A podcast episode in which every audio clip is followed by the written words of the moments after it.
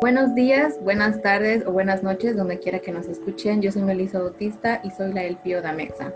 Estoy muy honrada y muy complacida de poder presentarles a nuestros invitados especiales en este episodio. Nos acompaña esta tarde y noche este Denise García de SEM. Hola, ¿qué tal? Espero que lo estén bien todos y todas. América Germán de CEPRAMED. Hola, mucho gusto y muchas gracias por la invitación. Ale Ortiz de SEMUNE. Mucho gusto estar aquí y gracias por la invitación a Salma Mendoza de CEMUC. Hola, hola, mucho gusto y muchas gracias Melissa por la invitación. A Sara Morales de WEPSA. Hola, ¿qué tal? Muchas gracias a todos por la invitación. A Pau Rayo de SUMAS. Hola, ¿qué tal? Encantada de estar aquí contigo. A Mike Escobedo de CIFA UTED.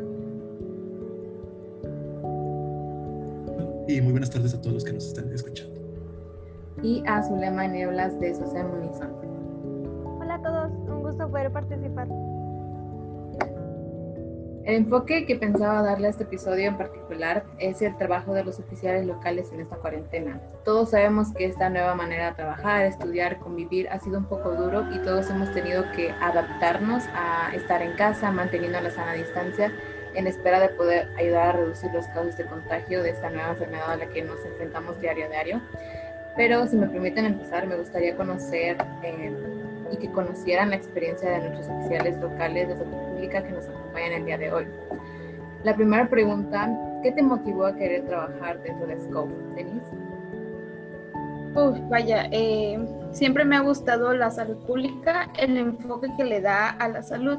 Ya ven que, obvio, hablamos de salud pública, eh, significa prevención totalmente y como bien dicen, prevención es más fácil que curar. Desde que eh, tuve la oportunidad de conocer los protocolos que tenía SCO, desde que salió la convocatoria para ser oficial local, la verdad quise postularme, siento que salud pública es una rama muy amplia de la medicina que abarca muchísimas, muchísimas ramas en las cuales pues nos podemos enfocar, como dice mi compañera Denise, a la parte de la prevención. ¿Vale? Bueno, pues en mi caso creo que empecé a conocer SCOF desde una división de soporte y llegué a trabajar con mi anterior, el PO Genesis, que le agradezco mucho como que este amor que demostraba siempre por la familia naranja, entonces me inspiró, la verdad, también el conocer desde lejos a diferentes LPOs fue como de, ahora entiendo desde dónde viene el amor de la prevención y es por las actividades que ellos realizan, entonces, me aquí. Salma. Pues la verdad, desde que entré a mi comité local, me enamoré de SCOF. Y cuando tuve la oportunidad de trabajar dentro del Orange Team de la gestión pasada, que fue la de Patty, pues conocí un poquito más a fondo todo lo que se hacía en salud pública. Entonces, pues la verdad me terminé de enamorar más de este comité y pues eso me motivó a querer ser el PIO. Sara. Ok, la verdad en mi caso fueron tres motivaciones porque he estado tres años en este comité. Entonces, la primera fue como parte del equipo de ALE, nuestra nacional. Ah, fue en una feria de donación de sangre y pues la verdad en esa ocasión le comenté que había cosas que yo pensaba que se podían modificar en su equipo. Entonces esa misma tarde me uní pues a SCOP oficialmente en la parte de programas. La segunda fue en una actividad en la que estuvimos tomando la presión, ya saben, el 120-80, y la verdad conecté muchísimo con una paciente. O sea, me di cuenta que no solamente te limitas a tomar la presión, sino a hacer un cambio en la vida de las personas. Y no siempre va a ser respecto a su presión arterial como en esa ocasión, pues ella nos contó pues una experiencia muy fuerte que tuvo, y entonces esa fue como una de mis motivaciones. Y la última fue una actividad que realizamos en un orfanato que igual me pareció hermosa y fue lo que terminó haciendo que me volviera el tío.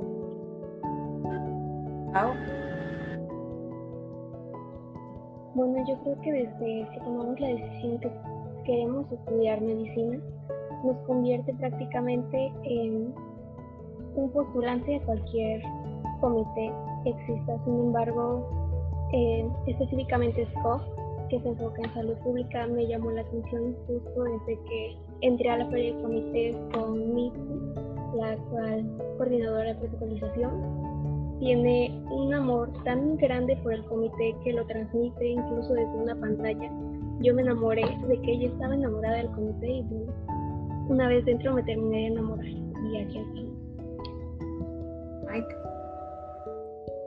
Bueno, creo que en mi caso es un poquillo más diferente. Yo me uní primero a SCOF porque pues mi crush estaba dentro de las líneas del comité. Era un niño de, primer semestre, entonces ya se imaginarán. Este, ya pues estaba en quinto semestre, era parte de la mesa del equipo de trabajo de Dorian, nuestro actual CG. Empezó a gustar más. Participaba en los Hay un en tus venas, participé en un Hospital, pero lo que me hizo realmente quedarme en el comité y meterme lleno a él fue nuestra actividad de videomatch histórica. Esa sí fue la razón por la que me hizo realmente quedarme dentro de SCOF. Y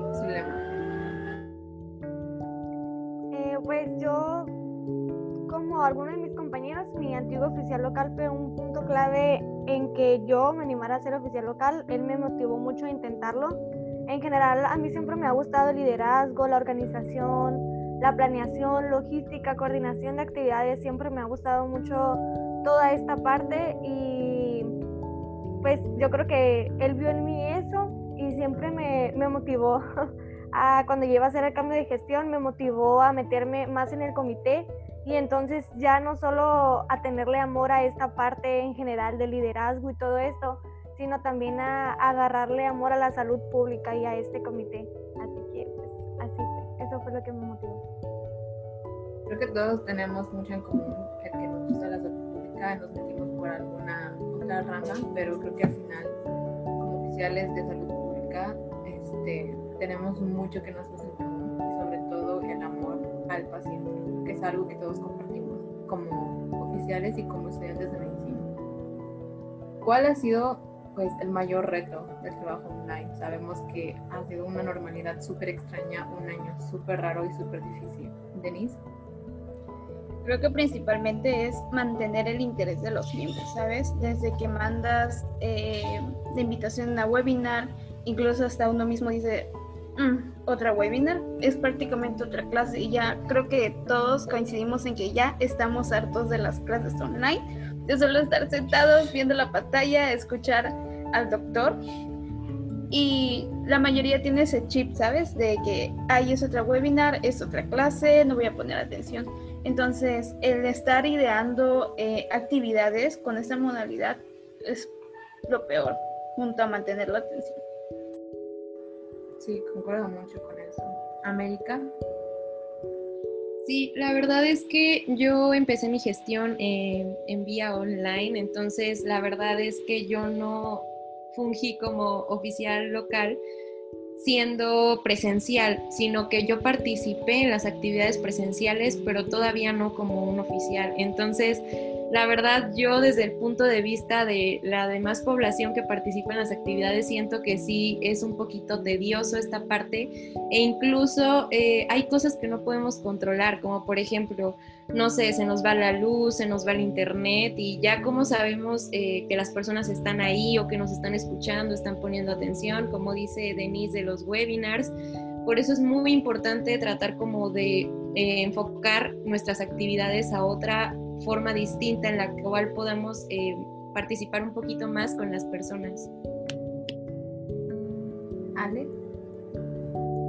Yo creo que lo más difícil en esta modalidad virtual, que a pesar de todo como que también es un, tiene su pro y su contra, y el pro es que pues estamos constantemente innovando y eso nos saca nuestro mejor lado, literalmente considero que de manera indirecta como que estamos este, pues interiorizándonos a lo mejor en carreras de comunicación y estamos como que viviendo su lado, que ellos no sufren, pero pues constantemente tienen como batalla. Y como había dicho América, también hay una gran amenaza, que es la incertidumbre de si se nos va la luz, si no hay buen internet, si todos están recibiendo correctamente el mensaje, porque pues hasta cierto punto el estar a través de una computadora pues tiene sus limitantes. Salma yo creo que también uno de los retos a los que nos hemos enfrentado pues es lo de adaptar ciertos protocolos, ¿no? Porque muchas veces si hay actividades en las cuales te surgen las ideas de, ay, puedo hacer esto, puedo meter esto, tal actividad, no a fuerza un webinar, ¿no? Porque sí, como ya mencionaron, muchos ya estamos como un poquito hartos de los webinars, pero sí hay ciertos protocolos que pues te cuesta un poquito más pensar en qué podrías hacer para que sea llamativo y que los chicos participen. Y pues también depende mucho la disponibilidad de los chicos, porque a veces sí están muy desanimados o por lo mismo de que los maestros nos cargan más de tareas por el simple hecho de que piensan que estamos en nuestras casas y no tenemos más cosas que hacer, como que cargan un poquito más la mano, entonces es como de que tenemos menos tiempo para algunas cosas. Ok, mi mayor reto creo que es un poco más motivacional en el sentido de que no puedo ver a mis beneficiados reales. O sea, podemos sacar un método evaluativo y ver que realmente tuvieron, no sé, siete preguntas buenas de diez, pero antes podías ver su cara, podías ver el cambio, podías ver si te estaban prestando realmente atención. Entonces creo que ese primer contacto es uno de los principales retos. Y el segundo es mi equipo. Bueno, yo siempre los voy a presumir porque son lo máximo. Entonces, el no poder trabajar directamente con ellos y que algunos viven en lugares en donde la conexión de Internet es súper mala y aún así ponen todo de su parte, creo que son los retos más grandes. Pau. Pregunta, Meli. Lo que pasa es que mi mayor reto es tanto mantener el interés de los miembros como adaptarme, porque yo inicié tanto mi gestión como mis inicios en SCO en pandemia. Entonces ni mis miembros me conocen ni yo a ellos, ni siquiera conocí a mi oficial. Entonces el hecho de que yo me haya postulado sin que mis miembros pues prácticamente me conocieran, me crea pues mucho conflicto, no puedo mantener el interés en ellos, no hay casi participación, incluso estaba súper deprimida porque pues, no tenía mi equipo de trabajo. Entonces ese fue mi mayor reto, así como adaptarme yo, porque anteriormente pues no era como de vamos a presentar a las personas, vamos a hablar con los demás, era una persona pues más reservada y ahora tengo que ser pues un tanto extrovertida para llamar la atención y atraer tanto a miembros activos de mi comité como a los demás. Creo que ese ha sido pues, el mayor reto, al menos para mí. Ay. Ok, eh, supongo que entraría la respuesta de todas mis compañías anteriores. Y de una manera u otra, también siento yo que influye eh, la manera en la que, no sé ustedes, pero durante la gestión pasada, eh, todos los protocolos se manejaban solo en un ámbito presencial y a nosotros como oficiales locales nos tocó tener que adaptar cada uno de los protocolos, ya sea de manera literal o de una manera un poco más, mm, con mayor libertad, eh, todos estos protocolos. ¿Por qué? Porque pues en realidad eh, no había como que un fundamento. Todo lo que pasó con la pandemia fue algo sin precedentes y que obviamente nos marcará a todos en nuestra generación. En el caso de pues algunos, a mí sí me tocó coordinar mi primera actividad presencial. Y pues sí, definitivamente nada que ver. Pero yo, por ejemplo, lo considero mejor una conferencia virtual más por el hecho de que pues tú la puedes ver desde la comodidad de tu casa, no tener que ir a un auditorio, no sacrificabas clases, el tener que, el problema de tener que apartar semanas antes el auditorio en la facultad o en la universidad, que te lo quitaran que porque estaban viendo este, otra clase, cátedra, taller, curso, etcétera entonces, siento yo que el reto principal es, como dijo Sara, conectar con tus miembros activos y tus beneficiados, eh, porque no los conoces. Definitivamente yo el 75% de mis miembros activos no los conozco en persona. Entonces, sí, ese ha sido el mayor reto, que los miembros activos sigan a un líder que no conocen de manera presencial, no han platicado con él, no conocen sus aspiraciones, ni siquiera saben la altura que tiene. Entonces, sí afecta mucho eso. ¿Y su lema? Para mí el mayor reto ha sido el que ya todos estamos cansados de la vida virtual y es difícil mantener el interés tanto de los miembros del comité como de la población a la que nos dirigimos.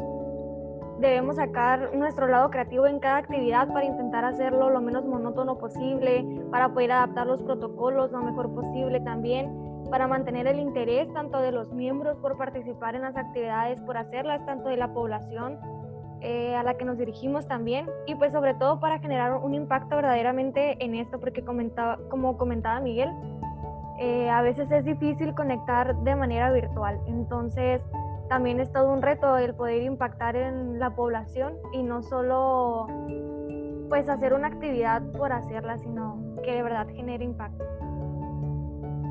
Creo que todos podemos resumir nuestros como los mayores retos que hemos tenido en motivación en cuanto a la dificultad del oficial para adaptar los protocolos a una sola normalidad que es en línea y sobre todo el no poder conectar, como ustedes ya dijeron, con nuestros miembros, con nuestros equipos de trabajo. Entonces, la siguiente pregunta es, ¿la motivación para trabajar ha sido diferente de si hubiera sido en presencial. Obviamente lo es. Sé que hay algunas personas que solamente han tenido su gestión en manera online y sé que hay personas que ya tuvieron pues sus gestiones pasadas en manera presencial. Me gustaría conocer como las diferentes opiniones de las personas que no han tenido la oportunidad de hacerlo presencial, cómo creen que hubiera sido o de las personas que sí lo han tenido, cuál ha sido pues su motivación, cuál ha sido su mayor diferencia dentro de su capacidad para seguir motivando tanto a ustedes como a sus miembros. Este, Denny. ¿Decir algo? Sí y no. Eh, ¿Por qué esta respuesta tan...? bueno, por el lado de sí es porque todos estamos aquí por algo. Nuestra motivación eh, no debe de influir si es presencial o en línea. Nosotros tenemos nuestra propia motivación para hacer el POs y seguir dándole duro, ¿no? Siempre buscar una manera creativa de ver cómo mantener el comité y estar ayudando a la población. Al final de cuentas, eso es SCOP. Y no porque, obvio, esto es totalmente diferente a lo que se va a presentar en una actividad presencial. Puedes hacerlo más dinámico, estás en contacto con la persona, puedes eh, ver sus eh, reacciones, decir, ok, me están poniendo atención, prosigo, me animo y hasta con más ganas doy eh, tal vez la ponencia o algún, este, no sé, algo que estés presentando, un material, una dinámica a comparación de que lo estés haciendo así a través de la pantalla y no sepas qué onda, si te están poniendo atención, si no te están escuchando, eh, no sabes su reacción, su lenguaje corporal. Eso es muy importante para también, ¿no? Decir, wow, lo estoy haciendo bien, voy a continuar dándole duro así como estoy haciéndolo o si no, hasta más empeño en que salga lo mejor posible. Entonces, eh, todo va a depender de cómo lo quieras ver, ¿no? Pero todo depende. ¿América? Sí, eh, bueno, pues yo como les comentaba, yo empecé mi gestión online, entonces para mí pues es un poco... Em, digamos que para mí es una motivación el hecho de poder regresar a alguna eh, modalidad presencial, a poder realizar actividades presenciales. ¿Por qué? Porque cuando yo llegué a asistir a ciertas actividades presenciales es como se ve la emoción de la gente, o sea, dicen, ay, no, ¿sabes qué? Voy a ir acá y voy a hacer esto y voy a hacer lo otro y están emocionados por lo que están haciendo. En cambio, pues como dice Denise, aquí en la, a través de una computadora no podemos saber si las personas están emocionando o realmente les está, em, les está dando igual nuestra actividad. Entonces, esa es mi motivación, el poder tener algún día una actividad presencial. Ale yo concuerdo ah, mucho con Denise que pues la motivación va a ser como que muy independiente de si estamos virtual o no. Entonces es como que muy intrínseco. Y sí, como que yo fui, yo soy oficial local de manera virtual. Desgraciadamente no tengo como que esa oportunidad ni seguridad de decir como que en un futuro pues va a ser de manera presencial porque pues es mucha incertidumbre la que vivimos ahorita con la pandemia. Pero creo que si me hubiera, me hubiera no motivado, pero si hubiera influido en el hecho de, como decían, de sé lo que está, o sea, estoy viendo la reacción de la gente, estoy viendo si les está gustando, estoy viendo pues el impacto que está teniendo. Ahorita nada más de manera virtual a lo mejor lo podemos medir a base de comentarios, a través de feedback que estamos dando, que nos están dando. Eh, pero aún así considero que esas palabras, por más cortas que sean, que digan como me gustó mucho la actividad o me gustó la ponencia o excelente ponencia, pues a mí me han dado como que ese aliento a seguir intentando y a seguir pues innovando tanto en el comité local como con mis miembros activos. Salma. Pues sí, o sea, la verdad como ellos comentan, o sea, yo soy el PIO de manera virtual, pero algo que me ha motivado mucho o ha hecho que mi motivación continúe y crezca ha sido el hecho de que he conocido o me he acercado más a otros comités y eso también como que ha ayudado a que mis miembros activos conozcan gente de otros lados y se mantengan pues un poco más interesados. Y también el hecho de que es mucho más fácil conseguir ponentes pues de otros estados o de otras ciudades cercanas y eso hace también como que crezca un poquito más tu comité local. Entonces yo creo que ahí está principalmente mi motivación en crecer. Sara. Yo creo que la motivación como tal no ha cambiado, solamente como que cambió de dirección en ese sentido, no aumentó ni disminuyó. Creo que más bien es un reto y más que nada mantener la motivación de las personas con las que trabajamos.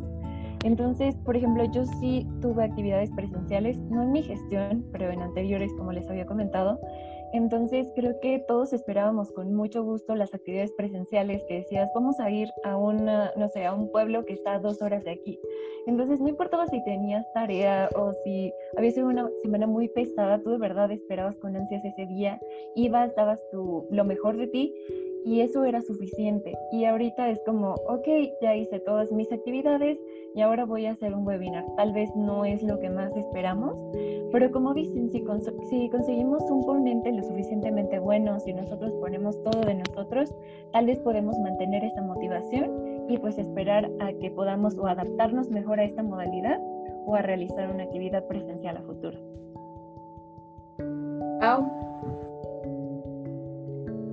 Bueno, yo creo que cuando todos nos postulamos a hacer el PIO, nuestra mayor motivación era hacer un cambio. No solo como en nuestra facultad, en los mismos estudiantes, sino pues a un nivel, no sé, regional, incluso participando con otros del con estatal. Y pues la meta es hacer un cambio nacional. Mi motivación viene mucho de Ale. Ale me motiva demasiado. Ale tiene mucha energía. Ale, no sé, da esa vibra de querer más, más, más, más. Y mi actual presidente de mi comité local también. Es como de, oye, se me ocurrió esto, ¿qué te parece si implementamos? Y así. Posteriormente también esas mismas motivaciones me hacen automotivarme a mí porque las ideas se me acaban, incluso me llegan, yo no puedo dormir, las tengo que escribir porque es como de, ok, puedo después hacer esto y después de esto puedo hacer esto y después esto o antes de esto puedo hacer esto. Entonces mi motivación pues crece por momentos, igualmente eh, pues baja, como cuando veo que mis miembros pues no empiezan a participar mucho, pero mi motivación sigue ahí, mi motivación sigue siendo la misma desde que me postulé al cargo y pues eso me hace sentirme bien tanto conmigo como con el comité. Mike. Em, en mi caso, yo siento que ha estado igual la motivación. Yo siempre he amado, amaré y, y, amo al comité en todas sus facetas. Y a mí, por ejemplo, cuando inició la pandemia me gustó mucho cómo esta dinámica nos podía sacar de nuestra zona de confort. ¿Por qué? Porque ya se estaban normalizando el tipo de actividades que realmente eran. El 120-80 seguía siendo el 120-80 de siempre. Paso a paso contra la diabetes igual. David Hospital igual. Eran actividades hermosas. Pero necesitábamos como que ese boom de, de originalidad y creatividad que los Elpios dieron cuando llegó la pandemia.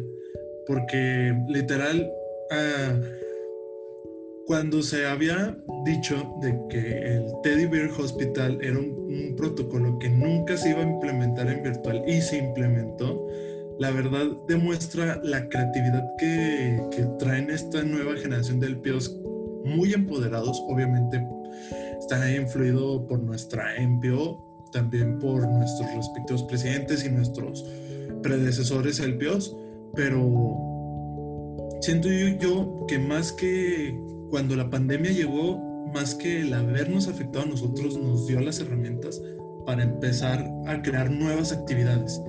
Porque otro protocolo, radioscopio, nunca se usaba y con la pandemia todos los LPOs hemos hecho al menos un video y lo hemos reportado con radioscopio.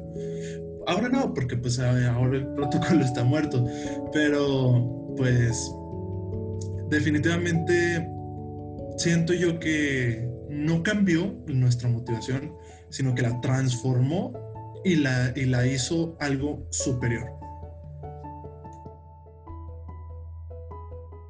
Zulema. Bueno, mi gestión ha sido completamente en modalidad virtual, sin embargo me tocó ser miembro y participar en las actividades de manera presencial y he notado cómo con esta modalidad cambia de manera constante nuestra motivación, tanto la mía como oficial local como la de mis miembros. A veces nos absorbe mucho todo lo virtual y ya no queremos saber nada, ¿no? Y entonces a la hora de hacer actividades es como otra vez, pero otras veces mmm, nos motiva mucho el ver cómo a pesar de esto podemos hacer las actividades y llegar a muchas personas. Y es entonces cuando creo que pasa lo que comentaba Miguel, te das cuenta que a pesar de todo lo que estamos enfrentando, de todos estos cambios, de todos estos retos, a pesar de eso, cómo podemos llegar a las personas, cómo podemos seguir impactándolas, cómo podemos seguir llevando a cabo las actividades y no nos quedamos simplemente con el es que ya no entran o ay, es que ya no tenemos la misma participación, sino que estamos buscando constantemente innovar y vemos cómo funciona una cosita y eso nos motiva muchísimo todavía más. Vemos cómo algo no nos motivó y a no, no nos funcionó, perdón. Y a veces eso también nos motiva a mejorar, a buscar nuevas formas de, de hacer las actividades. Entonces, pues creo que es muy cambiante nuestra motivación, pero sin duda creo que, que como dice Miguel, depende mucho, y varios de mis compañeros, depende mucho de desde qué lado lo veamos.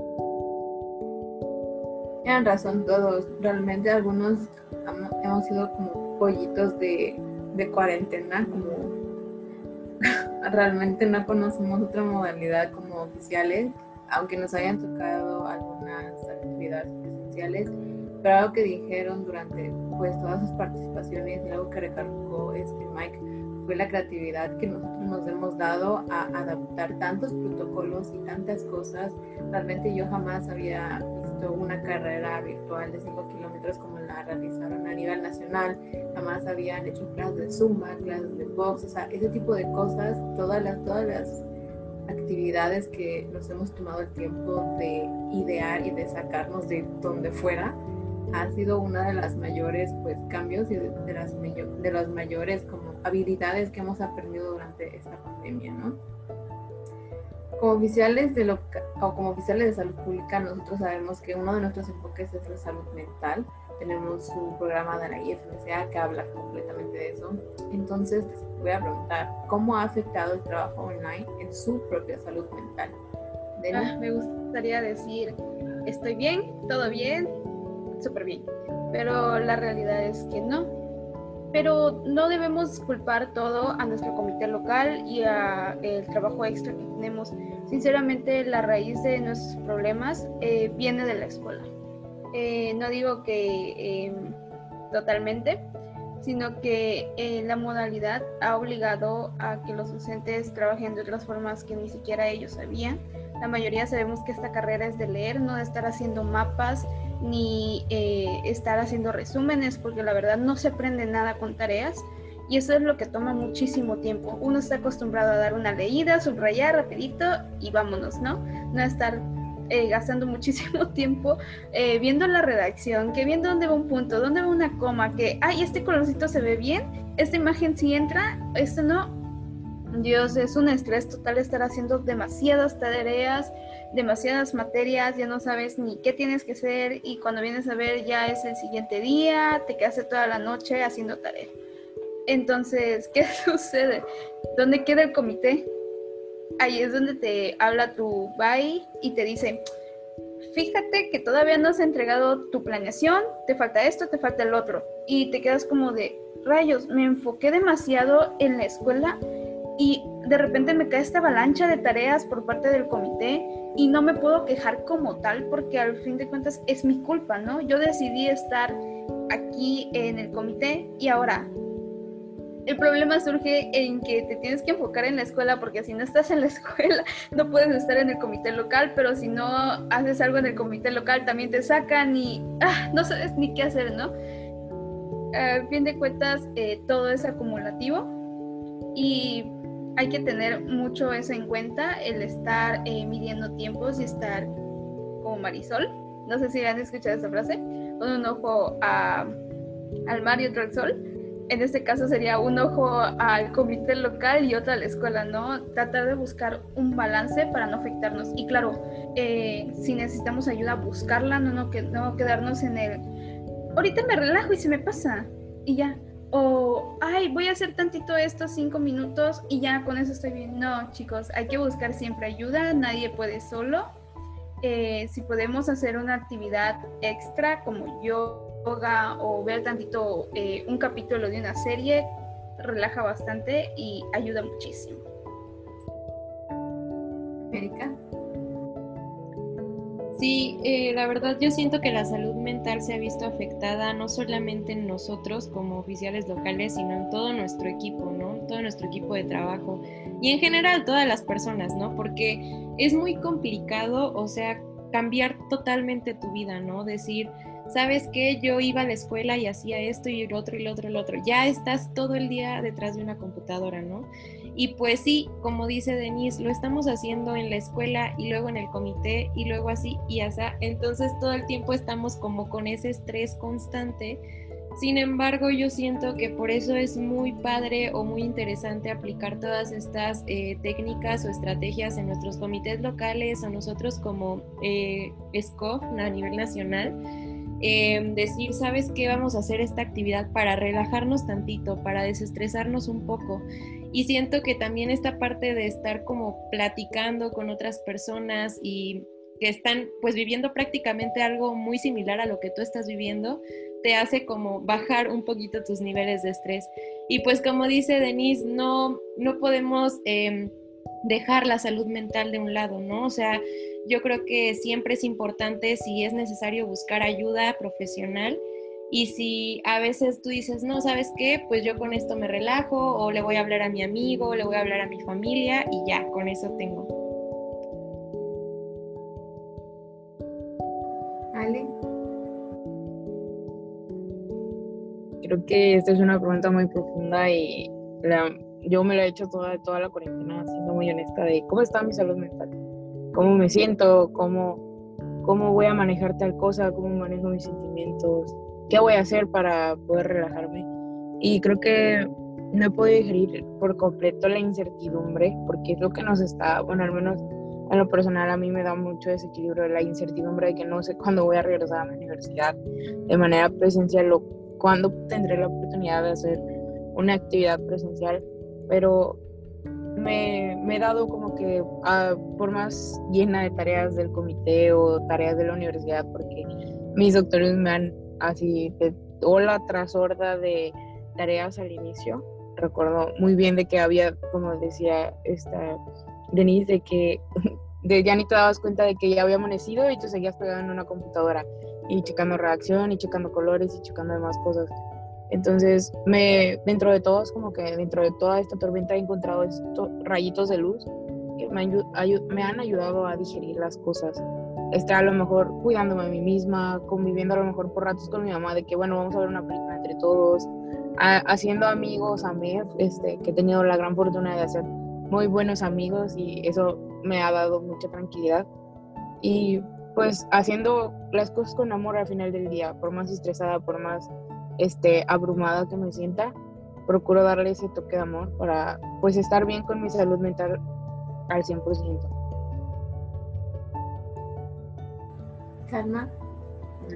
Pues sí, la verdad como todos han comentado y por más que quisiera decir, no, la verdad no me ha afectado, pues sí, yo creo que sí, a todos nos ha afectado a nivel salud mental esto de la pandemia, pero la verdad es de que, por ejemplo, los Scope Fridays que luego tenemos, aunque tú dices, bueno, es otra hora o dos horas más de estar pegado en la compu, pero al final te relajas, convives con otras personas. La verdad es que eso te ayuda muchísimo como a, pues, sentirte bien y relajarte un poquito. Y aunque es algo del comité, pues sí te ayuda, o sea, no puedo decir que no. Igual es muy importante que nosotros busquemos otras actividades que nos distraigan tantito, no sé, salir a caminar, jugar con tus perritos, ver una película, como regalarte un día, eso también ayuda muchísimo y creo que es lo que ha sido me ha ayudado a mí. Sara. Creo que la salud mental ha sido muy variada en toda esta pandemia.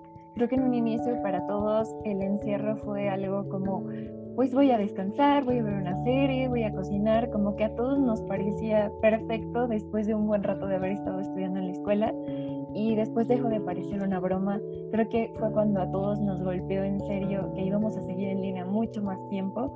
Creo que nos quitó la motivación de todo. Bueno, en mi caso yo de la gestión de SAM y él siempre se preocupó primero por nosotros. O sea, tal vez no sacábamos las mejores actividades en ese momento, pero la idea era que todos estuviéramos bien en lo que asimilábamos lo que estaba pasando realmente. Y después de ahí creo que todo fue para arriba creo que empezamos a encontrar nuevas motivaciones, a hacer nuevas amistades, a darnos cuenta que sí podíamos equilibrar todas las cosas, tal vez hicimos ejercicios, aprendimos algún hobby y entonces creo que esas cosas fueron ayudándonos a mejorar. Y no quiere decir que en un punto vamos a estar 100% bien en cuanto a la salud mental, creo que es un poco imposible, pero creo que la forma en la que lo hemos llevado la mayoría a cada quien en su forma es aceptable, es reconocible y pues finalmente es algo exitoso porque finalmente seguimos aquí, seguimos trabajando y seguimos motivando a otras personas. Pau.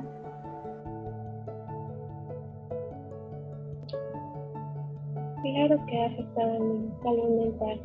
Como bien dijeron mis compañeras, no puedo decir que estoy bien cuando realmente no lo estoy. Eh, Existen varios tipos de personas, algunas de ellas, eh, como yo, éramos más de estar en casa, de casi no salir por X o Y razón. Sin embargo, estar en casa más tiempo de lo que ya pasaba crea un conflicto. No sé, no creo que sea única, pero eh, existen conflictos tanto familiares como escolares, como en el comité, etc. Igualmente, no quiero decir que está bien, pero se ha tomado últimamente mucho en cuenta que realmente existe o se tiene que ver más bien por la salud mental. Era un tema que pues para muchos era como de, ah, sí, ahí se va. Ah, sí, tienes depresión. Ah, sí, tienes estrés. No, pues este, se te va a quitar. Pero con esto nos hemos dado cuenta de que no es así. La depresión no va a desaparecer porque yo te diga, ay, no estés triste va a desaparecer, eh, no sé, yendo con un psicólogo a terapias, con este, maniobras de relajación, desahogándote, no guardándote pues lo que sientes, porque al final de cuentas eso nos afecta aunque no lo queramos ver. Pero pues sí, yo creo que para todos globalmente de alguna u otra manera ha afectado pues, nuestra salud mental. Mike. Pues creo que mi respuesta será cliché. Todos estamos de acuerdo de que el trabajo online ha afectado nuestra salud mental completamente. Y porque, bueno, somos seres eh, sociales, estamos acostumbrados a, a, vivir en manadas, entonces obviamente el no estar conviviendo con tu manada de una manera u otra te afecta, porque no es lo mismo estar conviviendo con esa persona cara a cara, a literal, verlo a través de una pantalla por eso también, como dijo Salma, mm, tiene eh, la necesidad de hacer los Scope Fridays. Que pues pensándolo bien, sí, podrían ser un poquito más seguidos. No podemos porque cada fin de semana, porque pues estamos en una carrera muy demandante, pero sí es cierto, eh, la, eh, la, pandemia nos vino a demostrar a todos, no solo estudiantes de medicina, sino a toda la población, la necesidad de una buena salud mental y que no estás mal porque pues en realidad estás mal y que se cura echándole ganas a la vida, no. Se demostró gracias a que pues en realidad es algo muy importante dentro de nosotros. Eh, no sé qué, qué más puedo hacer. Yo, por ejemplo, de mi parte estoy en este punto en el que ya estoy nefasto el semestre, yo ya no puedo tomar clases virtuales, me, me estresa mucho eh, tener que leer, los temas de los exámenes frente a una computadora. Eh, yo ya lo que quiero es volver a la escuela.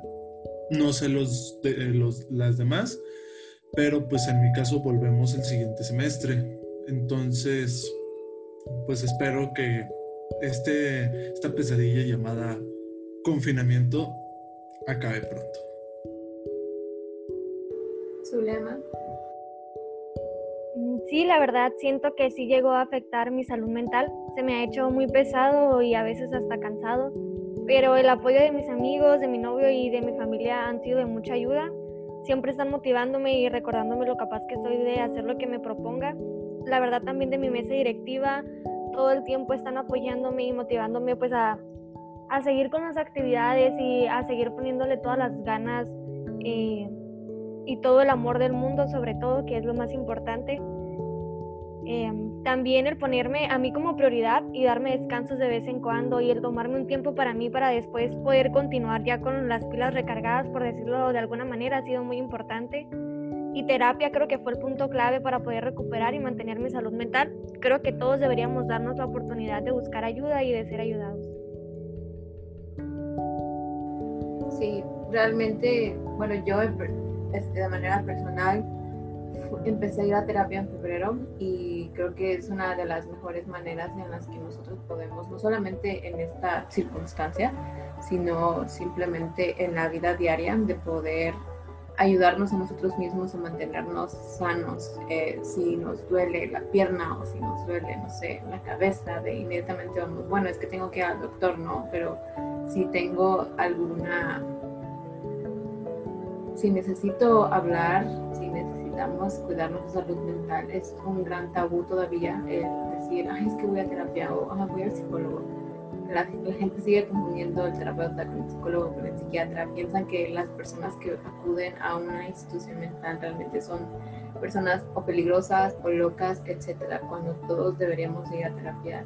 Les aseguro que todos nuestros problemas se resumen en que todos tenemos problemas de la infancia, entonces todos, todos deberíamos de de ir. Es un, es un muy buen consejo. Alguna de las cosas que dijeron nos lleva también a la siguiente pregunta y es, pues, todos hemos tenido, hemos caído en este exceso de tiempo libre, por así decirlo, ya no sabemos qué hacer, ya no sabemos con qué llenarnos y nos hemos sobresaturado. ¿Ustedes creen que sobresaturarse eh, de trabajo por el tiempo extra disponible ha sido un problema durante esta cuarentena? El meterse más de lo que podemos soportar de él.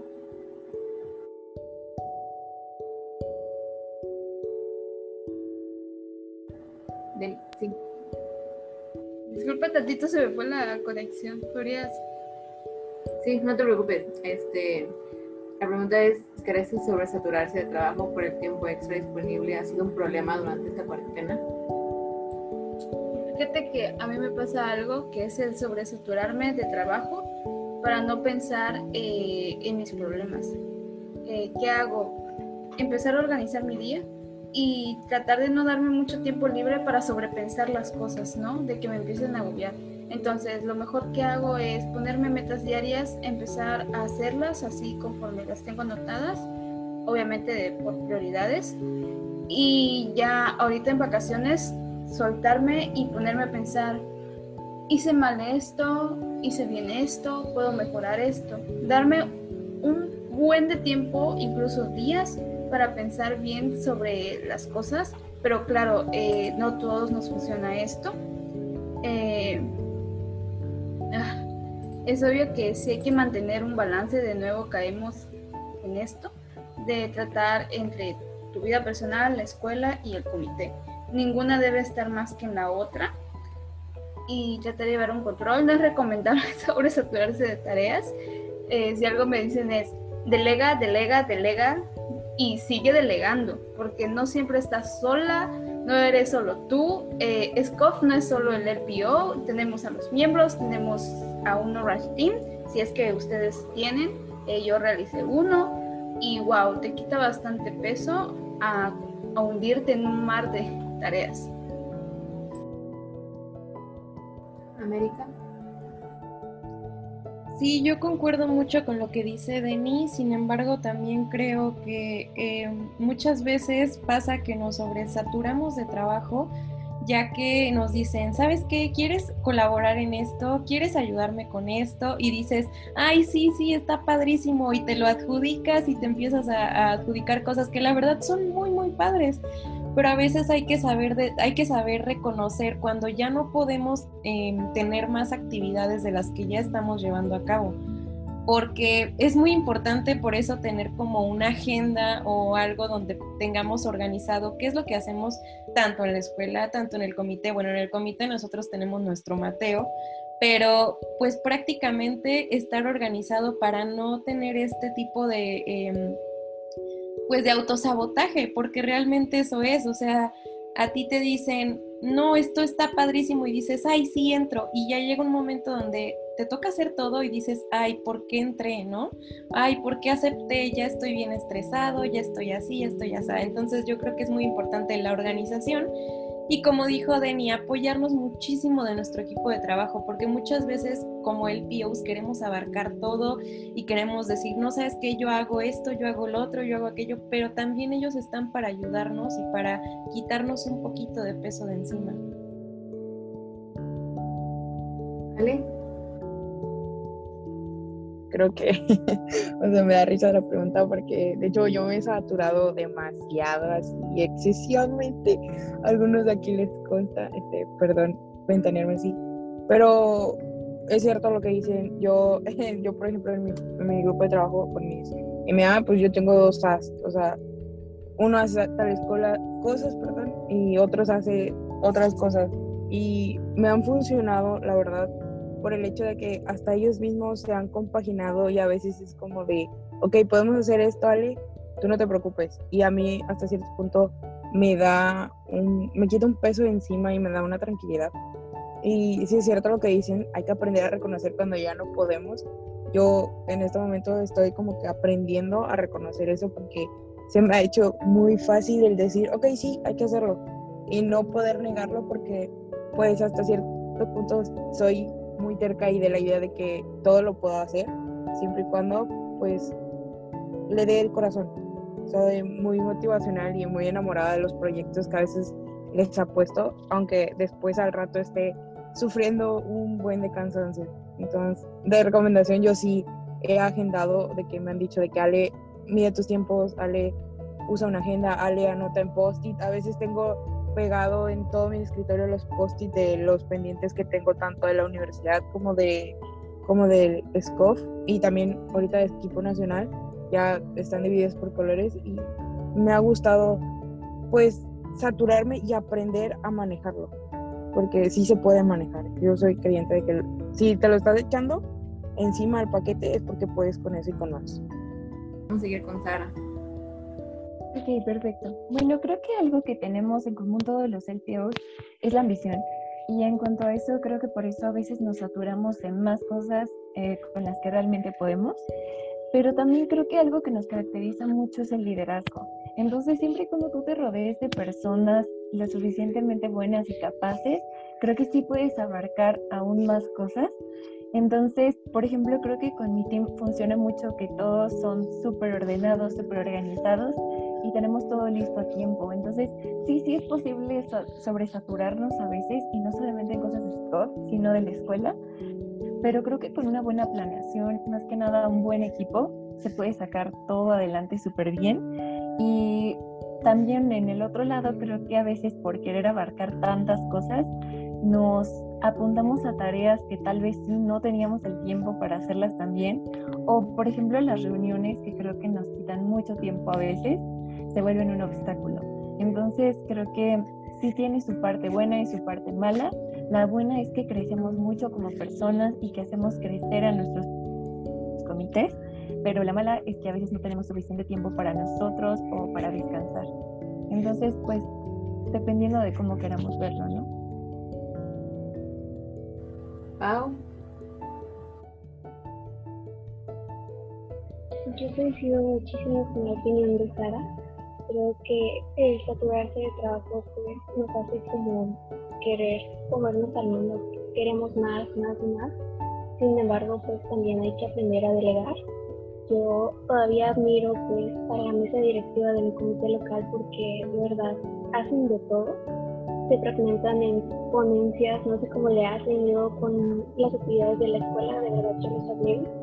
En mi caso yo sí estoy sobresaturada porque lamentablemente pues no cuento con un team de trabajo, entonces todo lo abarco yo. Por supuesto tengo ayuda de pues los otros oficiales con los que trabajo, incluso con de mi precio pero pues, ha afectado bastante el hecho de que yo quiera abarcar tanto porque me gusta, porque yo quiero, porque me apasiona.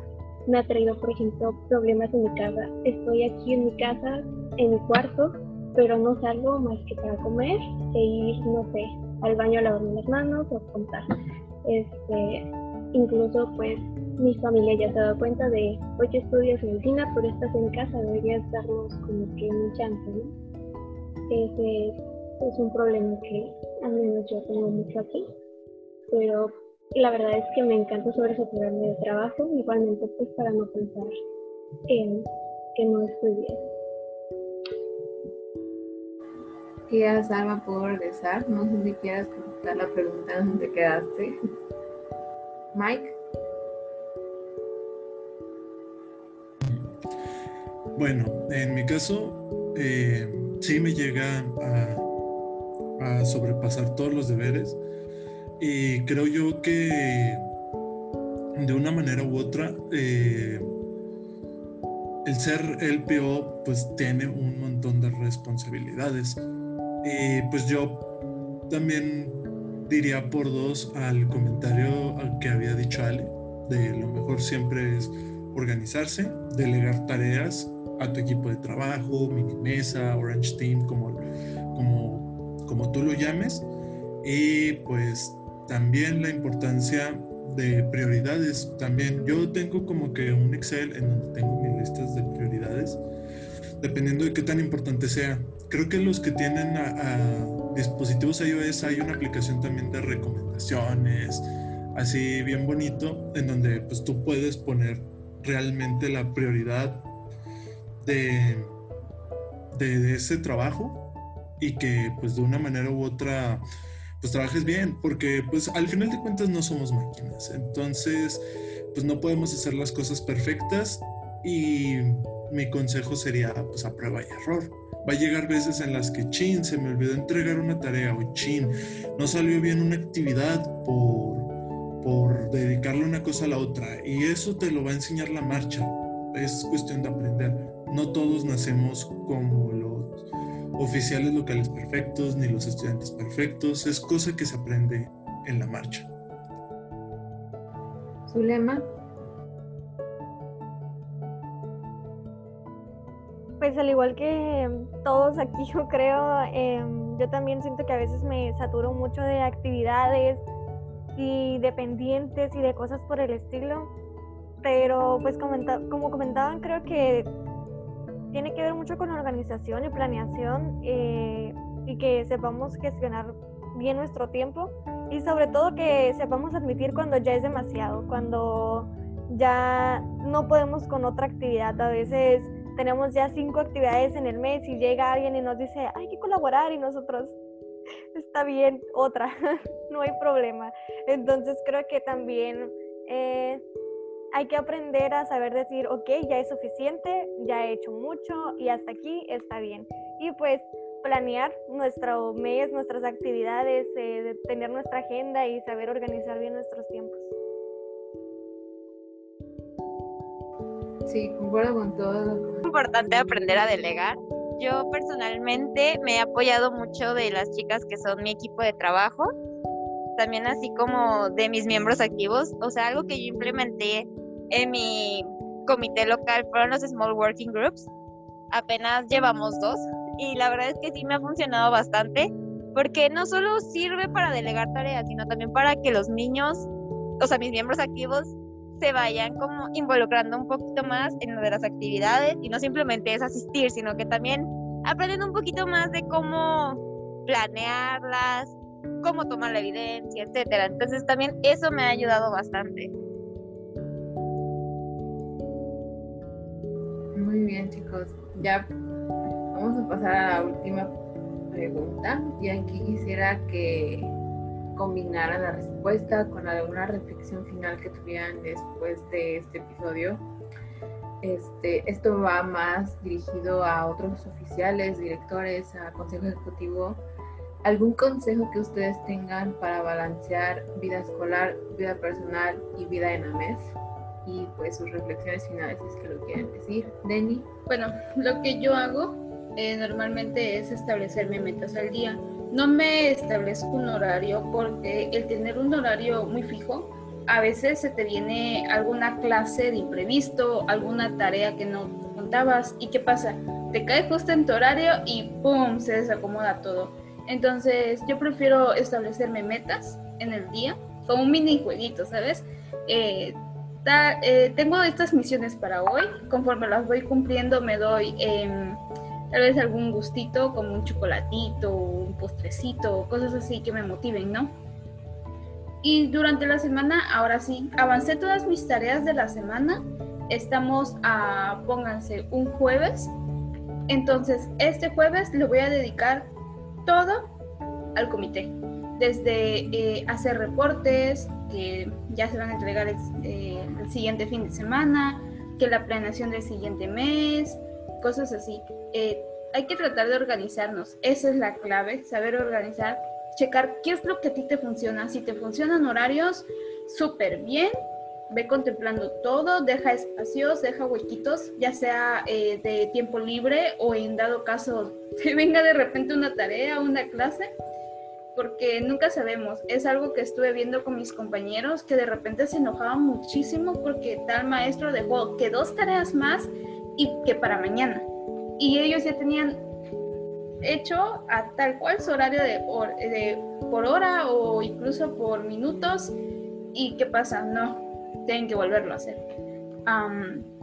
otra cosa es que eh, siempre su lista la tengan eh, ya sea en un post-it.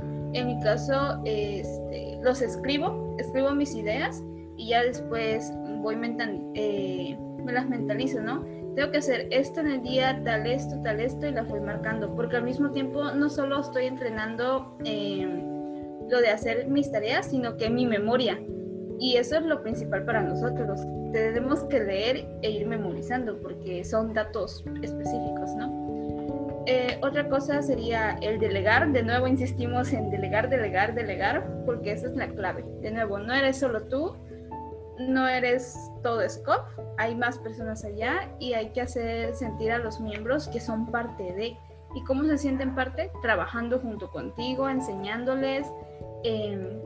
Claro, no todo es trabajo, siempre hay que darse tiempecitos para convivir con ellos, ir un poquito más em, allá de la parte de puro trabajo, hay que ser flexibles y entablar una conversación porque aparte de que no solo le das el trabajo, puedes llegarlos a conocer bien, puedes conseguir un amigo de semestres más altos que te pueden ayudar en cualquier cosa, en cualquier momento, porque me ha pasado.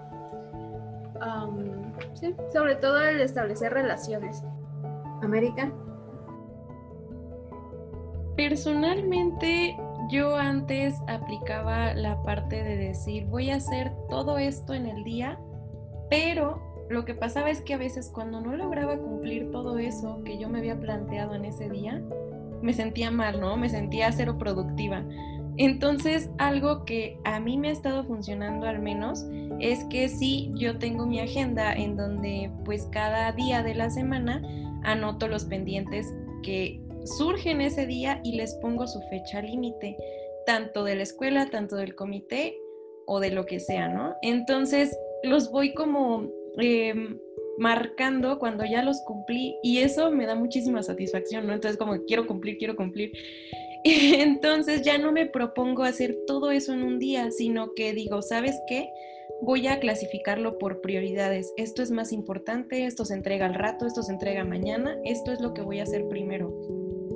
Y ahora sí, ya digo, ¿sabes qué? Ya me sentí productiva y estoy haciendo algo más de lo que yo me había planteado para hacer este día, no sé, por decir, te dejan una tarea para mañana y tienes que hacer eh, reportes del comité, ¿no? Y dices, me voy a poner a hacer la tarea y después hago los reportes.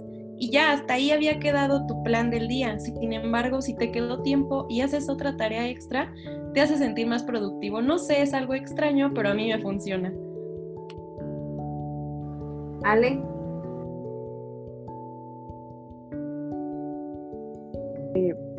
bueno, yo en lo personal no era organizada, cero organizada, literalmente solamente hacía una lista y cuando era la fecha próxima o ya límite, ya me ponía a hacerlo todo. Y pues yo soy más de la idea de que primero tengo que visualizar las cosas en mi mente para poder ya pues pasarlas en limpio. No sé si a algunos de ustedes les pase, pero a mí sí en lo personal.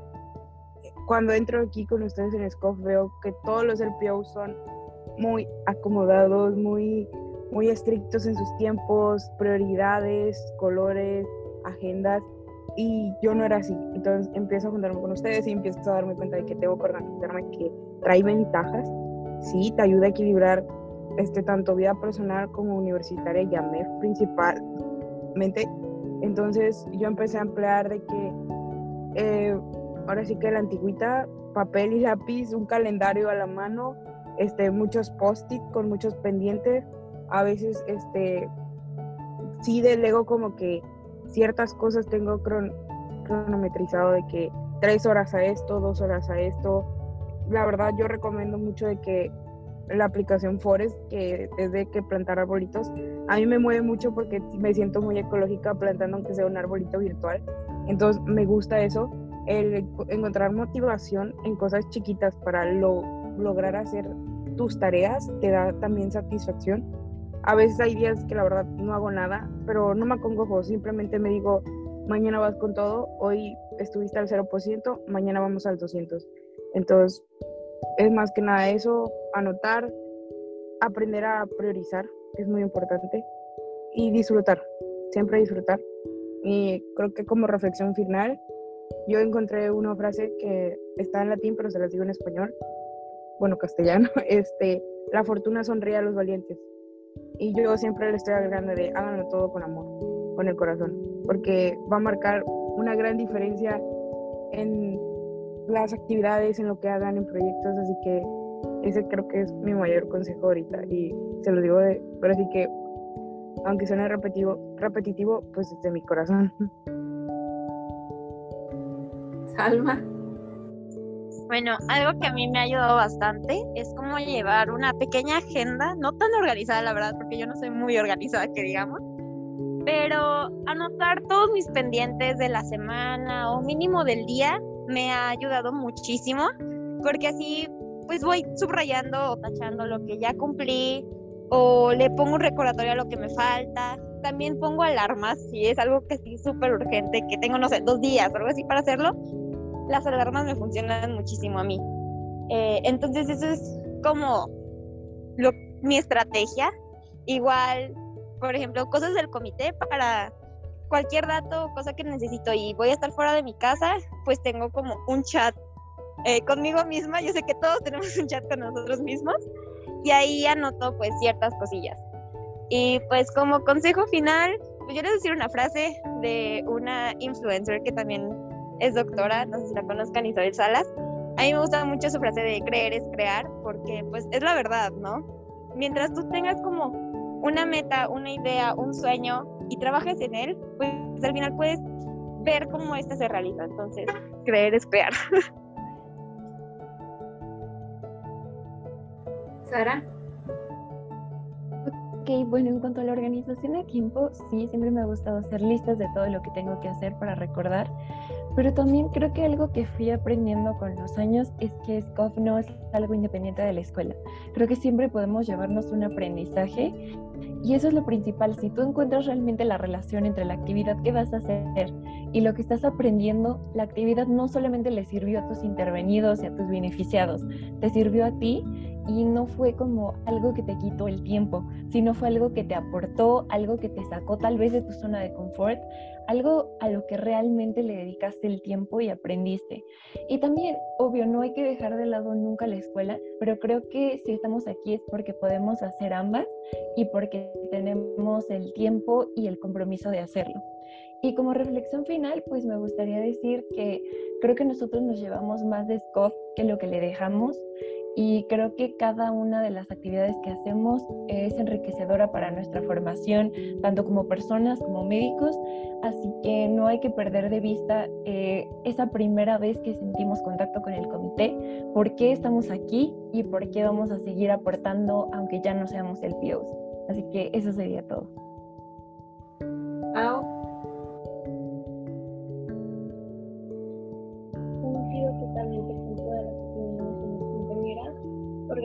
Y saber delegar es punto clave para nosotros. Y bueno, en lo personal yo hago todo, hago mi agenda, me pongo alarmas, recordatorios, postes por aquí por allá, le pido a personas que me recuerden ciertas cosas y pues bueno, ese es este, una clave para todo. Claro que, bueno, en cuestión de escuela, eh, tengo que ver a qué modo me aplico yo el estudio. Si eso no funciona, pues para qué seguir perdiendo el tiempo en eso y busco otra manera que realmente sí funcione. Y como reflexión, pues yo tengo una que aplico literalmente casi para todo, que es la vida sigue. Eh, me voy a equivocar, me voy a bajonear, pero en cualquier momento pues todo eso va a pasar y la vida va a seguir. Entonces, me apoyó mucho en esa frase y me gustaría que en algún momento o en algún punto también se apoyaran mucho Mike. Yo nuevamente tomo todo lo que mis compañeras han dicho eh, y pues mi recomendación es experimenten, experimenten todo tipo de aplicaciones, métodos, si no funcionan, ponte a, la apertura de buscar un nuevo método y así estar buscando constantemente sin ningún problema. Em, y mi reflexión final es que definitivamente el amar al comité, más allá de cumplir con, con alguna agenda o una amistad, en realidad aporta mucho y se ha visto con todos con toda la nueva generación del PEOS que estamos siendo nosotros conformados, que somos el PEOS que amamos el comité. Y de una manera u otra genera la expectativa hacia nosotros. Chin se trabó. Y pues ya creo que eso sería pues mi final. Sí, mi reflexión final. Tu lema. Em, pues como comentaban, yo creo que el organizarnos, ¿no? A mí también me funciona muchísimo el tener una agenda y ahí estar poniendo las actividades que tengo pendientes, lo que tengo que hacer e irlo marcando, me funciona muchísimo. Eh, también he hecho mucho mano de mi asistente y de algunos amigos ahí les mando, hey, me recuerdas que tengo que hacer esto. No lo pongo en alarma, pero mis amigos y, y algunas otras personas son mi alarma a veces. Y sobre todo, mi consejo final yo creo que sería disfrutarlo, porque pues lo estamos viviendo así, entonces no nos, no nos queda de otra más que disfrutarlo, hacerlo con amor, hacerlo con todas las ganas del mundo y, y pensando en que el tiempo pasa y no podemos detenernos a, a esperar a que todo se solucione o algo, tenemos que nosotros poner manos a la obra, así que disfrutarlo y saber organizarnos. Todos han dicho como muchas cosas muy útiles. Ojalá los oficiales directores y consejo ejecutivo y asistentes miembros y personas en general que nos vayan a escuchar puedan tomar de sus consejos. Este, este fue el final del episodio. Muchísimas gracias por estar y muchísimas gracias por escucharnos. Recuerden que siempre tenemos un capítulo cada mes. Muchas gracias.